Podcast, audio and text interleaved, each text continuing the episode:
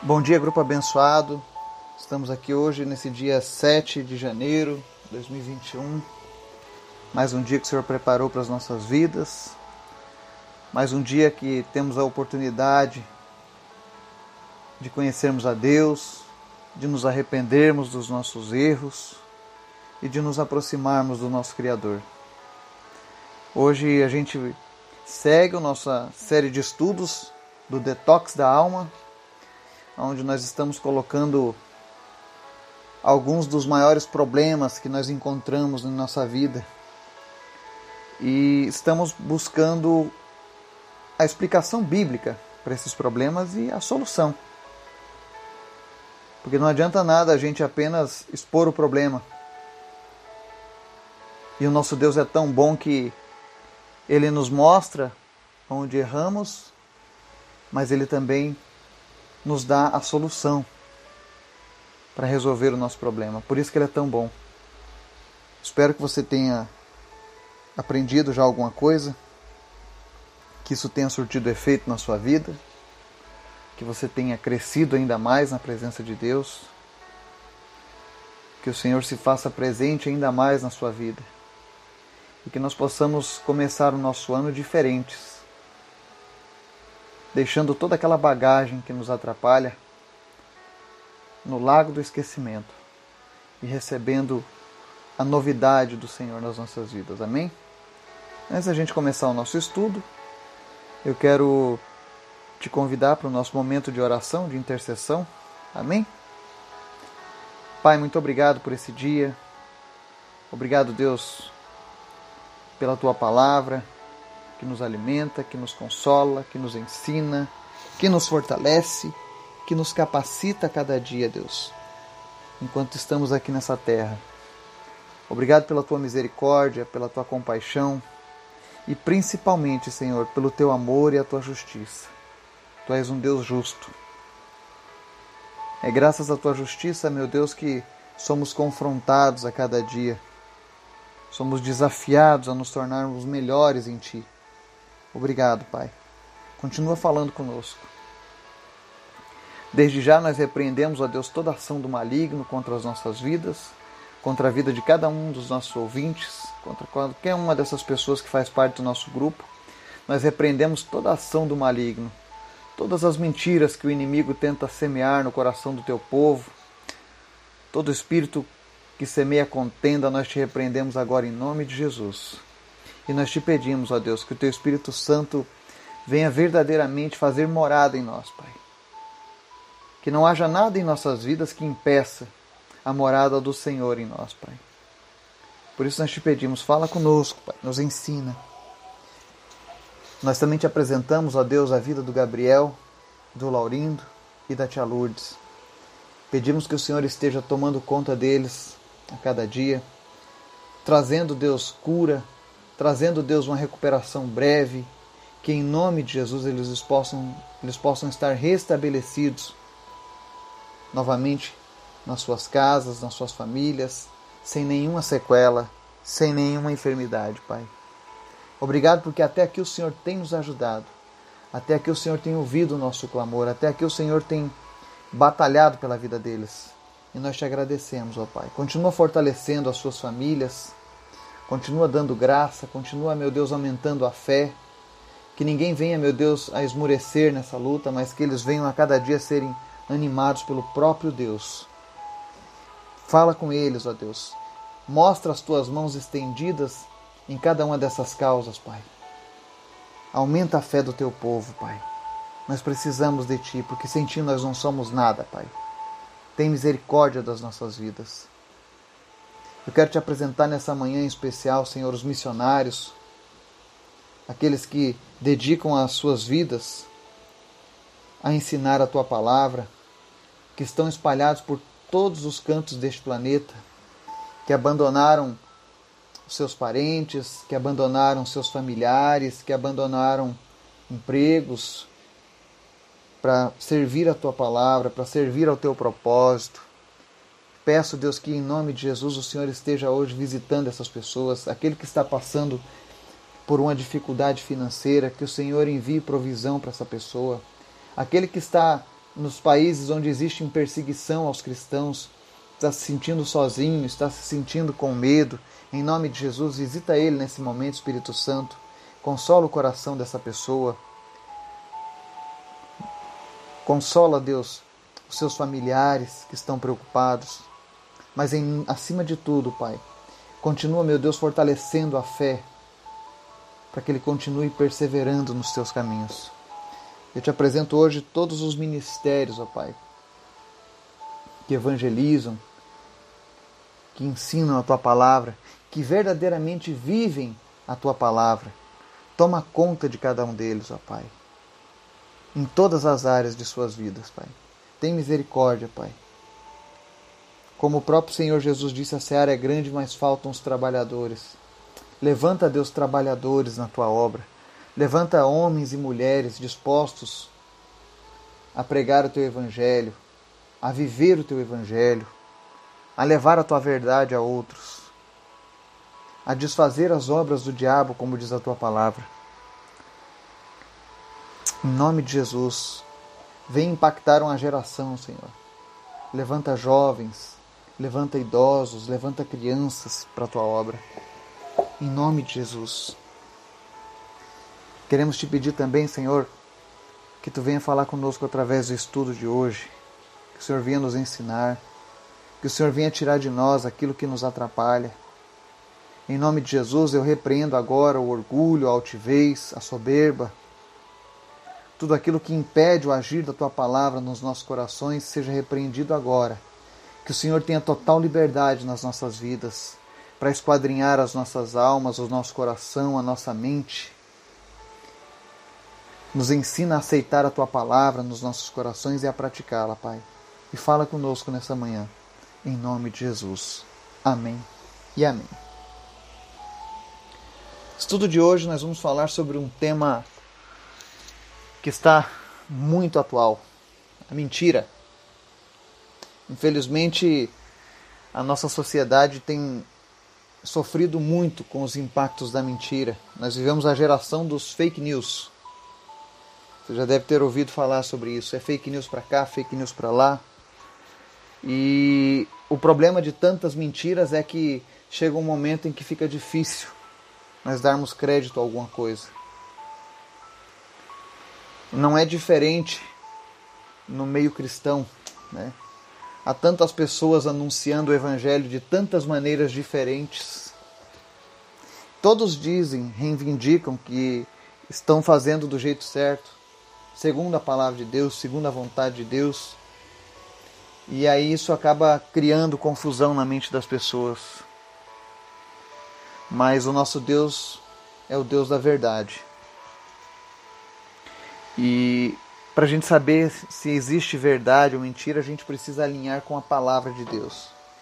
Se aquilo que a pessoa prega e vive está alinhado com a palavra de Deus, amém. Vem de Deus. Mas se ele diz A e pratica B, cuidado. Cuidado porque nós podemos ser enganados. A palavra diz que quando o anticristo vier, ele tentaria enganar até mesmo os escolhidos de Deus. Tentaria. Ele não enganará os escolhidos de Deus porque os escolhidos recorrem à palavra de Deus para não caírem na, no engano da mentira. Então a mentira é algo muito destrutivo.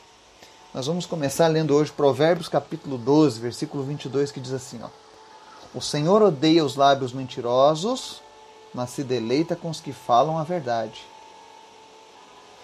Então, quando a gente fala sobre mentira, como deve proceder com relação à mentira aquela pessoa que ama a Deus, que quer servir a Deus? Efésios 4, 25 diz assim: Portanto, cada um de vocês deve abandonar a mentira e falar a verdade ao seu próximo, pois todos somos membros de um mesmo corpo. Colossenses 3, do 9 ao 10 diz assim: Não mintam uns aos outros, visto que vocês já se despiram do velho homem com suas práticas e se revestiram do novo, o qual está sendo renovado em conhecimento à imagem do seu Criador. Amém? Então, a recomendação da palavra de Deus é que nós devemos abandonar a mentira. A mentira faz parte da vida antiga, do velho homem. Então nós precisamos evitar ela a qualquer custo. A mentira é destrutiva. Não há graça na mentira. Porque os seus efeitos são terríveis. E quando se refere à, vida de um cristão, de alguém que usa o nome de Deus, ela é, é pior ainda o efeito da mentira. Porque se nós somos mentirosos, como as pessoas terão crédito naquilo que falamos, quando nós estivermos falando a verdade? Então a recomendação da palavra de Deus é que a gente abandone a mentira. Eu, particularmente, quando eu era criança, amava contar uma mentirinha. Achava lindo e os adultos achavam engraçado, achavam bonito. E depois, quando eu envelheci, me tornei um adolescente, um jovem, a mentira continuou comigo. Porque eu não fui bem ensinado com relação a isso. Porque a gente, quando está lá fora, a gente não vê isso. A gente acha que é normal. Mas a mentira é algo maldoso. Eu tenho uma filha de 5 anos e muitas vezes ela entra em conflito com outras crianças da mesma idade, principalmente em duas épocas Natal e Páscoa. Porque a gente, desde pequenininho, a gente tem ensinado os nossos filhos sobre o perigo da mentira. Então a gente sempre ensinou para os nossos filhos que Papai Noel não existe. Quem existe é Papai do céu. Que quem morreu na cruz foi Jesus, não foi o coelhinho da Páscoa. Então a gente ensina essas verdades para eles. Aí uns dizem: ah, você está tirando a fantasia das crianças. Não, eu estou ensinando a verdade. Como alguém que conhece a palavra de Deus, que sabe que Deus odeia a mentira, como eu posso ensinar mentira para uma criança? Ainda que seja tentador, ainda que seja bonita essa, essa cultura das crianças com coelhinho, mas isso é uma mentira. E se nós amamos a verdade, nós devemos odiar a mentira. Assim como Deus. Então, às vezes, para os nossos filhos, isso é, um, é uma coisa difícil, porque eles têm amiguinhos que acreditam nessas coisas. E aí dizem, ah, o Papai Noel vai me trazer um presente. Daí minha filha diz, olha, Papai Noel não vai trazer nada, quem dá é o seu pai. Quem, quem pode fazer alguma coisa pela gente é Papai do Céu. E às vezes eles vão ser mal, mal compreendidos na sociedade por conta disso. Mas contanto que eles tenham um ambiente acolhedor em casa, eles vão ter forças para resistir e se criarem diferentes. Esse é um fundamento que a gente tem lançado na vida dos nossos filhos. Ainda que alguns considerem radical, todavia eu fico com a palavra do Senhor que diz que devemos abandonar a mentira e falar a verdade ao próximo. Que não devemos mentir uns aos outros. Porque isso são velhas práticas do velho homem e nós já nos revestimos do novo. E isso serve para todas as áreas da nossa vida com relação à mentira. A mentira ela é, prejudica. E tem uma das coisas que é muito séria com a mentira, é que quem mente não pode ser usado por Deus. Salmo 101, 7 diz assim: Quem pratica a fraude não habitará no meu santuário, o mentiroso não permanecerá na minha presença. Ou seja, o mentiroso não consegue ficar na presença de Deus. Então, se você deseja ser usado por Deus e tem essa prática da mentira, abandone a mentira. Mesmo que você se use para se divertir, para brincar, fuja da mentira. Para que você não seja enredado numa coisa muito pior. Nós temos vivido uma geração que de, a, após contarem muitas vezes a mesma mentira, as pessoas tomam aquilo como uma verdade, mas uma mentira vai ser sempre uma mentira. Não importa quem esteja dizendo, não importa quantos anos essa mentira está sendo contada, ela continuará sendo uma mentira. E como eu disse, certas coisas, até mesmo na religião, nós precisamos recorrer à palavra de Deus, porque muitas vezes as pessoas são convincentes em ensinar a mentira. Eu digo isso porque a idolatria também é fomentada pela mentira. Você pode conferir lá em Romanos 1, 25, que diz assim: ó, trocaram a verdade de Deus pela mentira e adoraram e serviram a coisas e seres criados em lugar do Criador, que é bendito para sempre. Amém. Ou seja, muitas vezes as pessoas adoram e servem coisas ou seres criados. Quem é um ser criado? Um homem, uma mulher, uma criança. Seres que foram criados. Então, assim, quando você começa a servir a um homem ou uma mulher, seja vivo ou seja morto, você está trocando Deus pela mentira. Está trocando a verdade de Deus pela mentira. Olha que na carta aos Romanos, Deus deixa bem claro isso. Que a nossa adoração, que a nossa servidão deve ser apenas a Deus, através da pessoa de Jesus. Pois Ele é o único medianeiro, mediador entre Deus e o homem. Os demais são todos criação de Deus, coisas criadas, seres criados. E a palavra de Deus diz que quando você adora ou serve a um ser ou uma coisa criada, você está trocando a verdade de Deus pela mentira. É por isso que eu digo que a palavra de Deus ela nos confronta. E geralmente, para a gente vencer essas certas mentiras, é necessário um esforço muito grande. Porque às vezes elas vêm de gerações em gerações no nosso meio. Mas a palavra de Deus está aqui hoje para te ajudar a romper com esse ciclo. Porque o nosso Deus é o Deus da verdade. E Ele quer que você viva a verdade. Por que, que eu digo isso? Já parou para se perguntar quem é o pai dos mentirosos? Não sei se você sabe, mas em João 8,44 a Bíblia fala: quem é o pai dos mentirosos? Está dizendo assim: Vocês pertencem ao pai de vocês, o diabo, e querem realizar o desejo dele. Ele foi homicida desde o princípio e não se apegou à verdade, pois não há verdade nele. Quando mente, fala a sua própria língua, pois é mentiroso e pai da mentira. Então, na visão de Deus, quem mente, quem ama a mentira, é filho do diabo. Eu não quero esse título para mim. Portanto, eu tenho que vigiar, eu tenho que me policiar, eu tenho que me cuidar.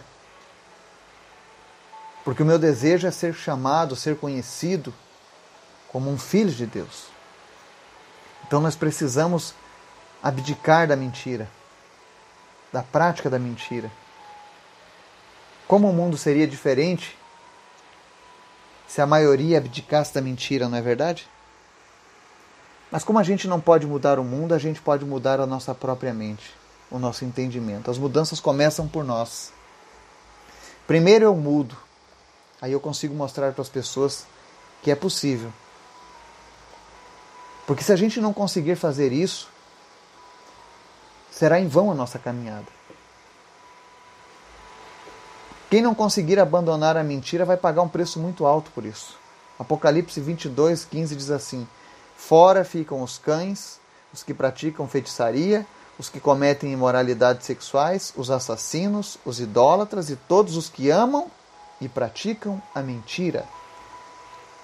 Então a Bíblia deixa bem claro lá em Apocalipse que as pessoas que amam a mentira e os que praticam a mentira ficarão de fora. Então, se você ensina a mentira, você vai ficar de fora.